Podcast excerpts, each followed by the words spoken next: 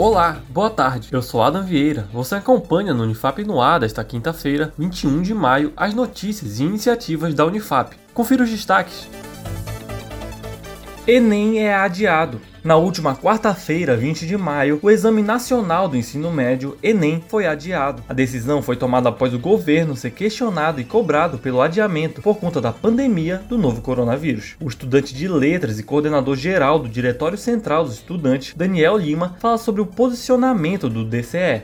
O posicionamento do DCE Unifap pelo adiamento do Enem leva em consideração uma realidade de milhões de brasileiros que não têm acesso à internet, cerca de 46 milhões, segundo os dados de 2018 do IBGE, que não têm ainda materiais didáticos razoáveis fora do ambiente escolar, principalmente porque a pandemia da Covid-19 aumentou exponencialmente a vulnerabilidade social de muitas famílias pobres do nosso país.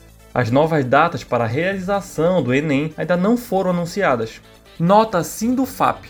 O Sindicato dos Docentes da Unifap divulgou nota com posicionamento contrário à consulta da Prograde sobre ensino online. Quem traz outras informações é a nossa repórter Letícia Morim. Oi, Ada. Ontem, o Sindicato dos Docentes da Unifap, o Sindufap, tomou nota contra a consulta online para ensino à distância feita pela Pró-Reitoria de Ensino e Graduação, a Prograde. Em nota, o sindicato alega que a consulta assume posição contraditória à decisão tomada em 31 de março da suspensão do calendário acadêmico. O questionário atual levanta a opinião dos acadêmicos e docentes sobre a possibilidade de aulas EAD e solicita propostas de ações para retomada do calendário acadêmico após a pandemia. Obrigado, Letícia. DQV realiza acompanhamento. A Divisão de Qualidade de Vida, DQV, está realizando o acompanhamento de servidores com diagnóstico ou suspeita de Covid-19. A enfermeira Miriam Perrando, da Divisão de Qualidade de Vida da Pró-Reitoria de Gestão de Pessoas, fala sobre o acompanhamento.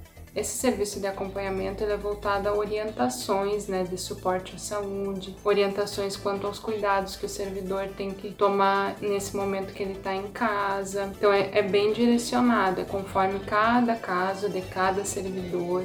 Ele relata à equipe da divisão de qualidade de vida quais são os seus sintomas, as suas queixas e a gente direciona as orientações desta maneira.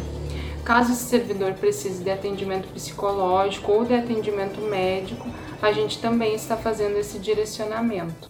As orientações e acompanhamento são feitos conforme as indicações do Ministério da Saúde e da Organização Mundial de Saúde, OMS, Anote agora a dica do dia. A automedicação é uma prática utilizada por muitas pessoas, mas é desaconselhada pelos especialistas. O professor de medicina da Unifap, Dr. Aquiles Campos, orienta sobre os perigos da automedicação e fala sobre a importância do acompanhamento médico.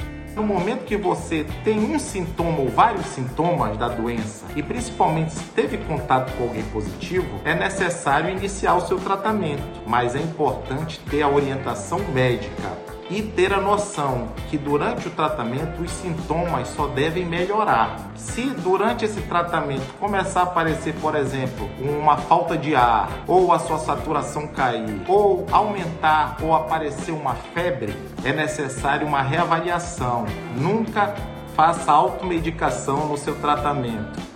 O novo coronavírus possui sintomas parecidos com a gripe, como tosse, febre e dor de cabeça, e a automedicação pode agravar esses sintomas.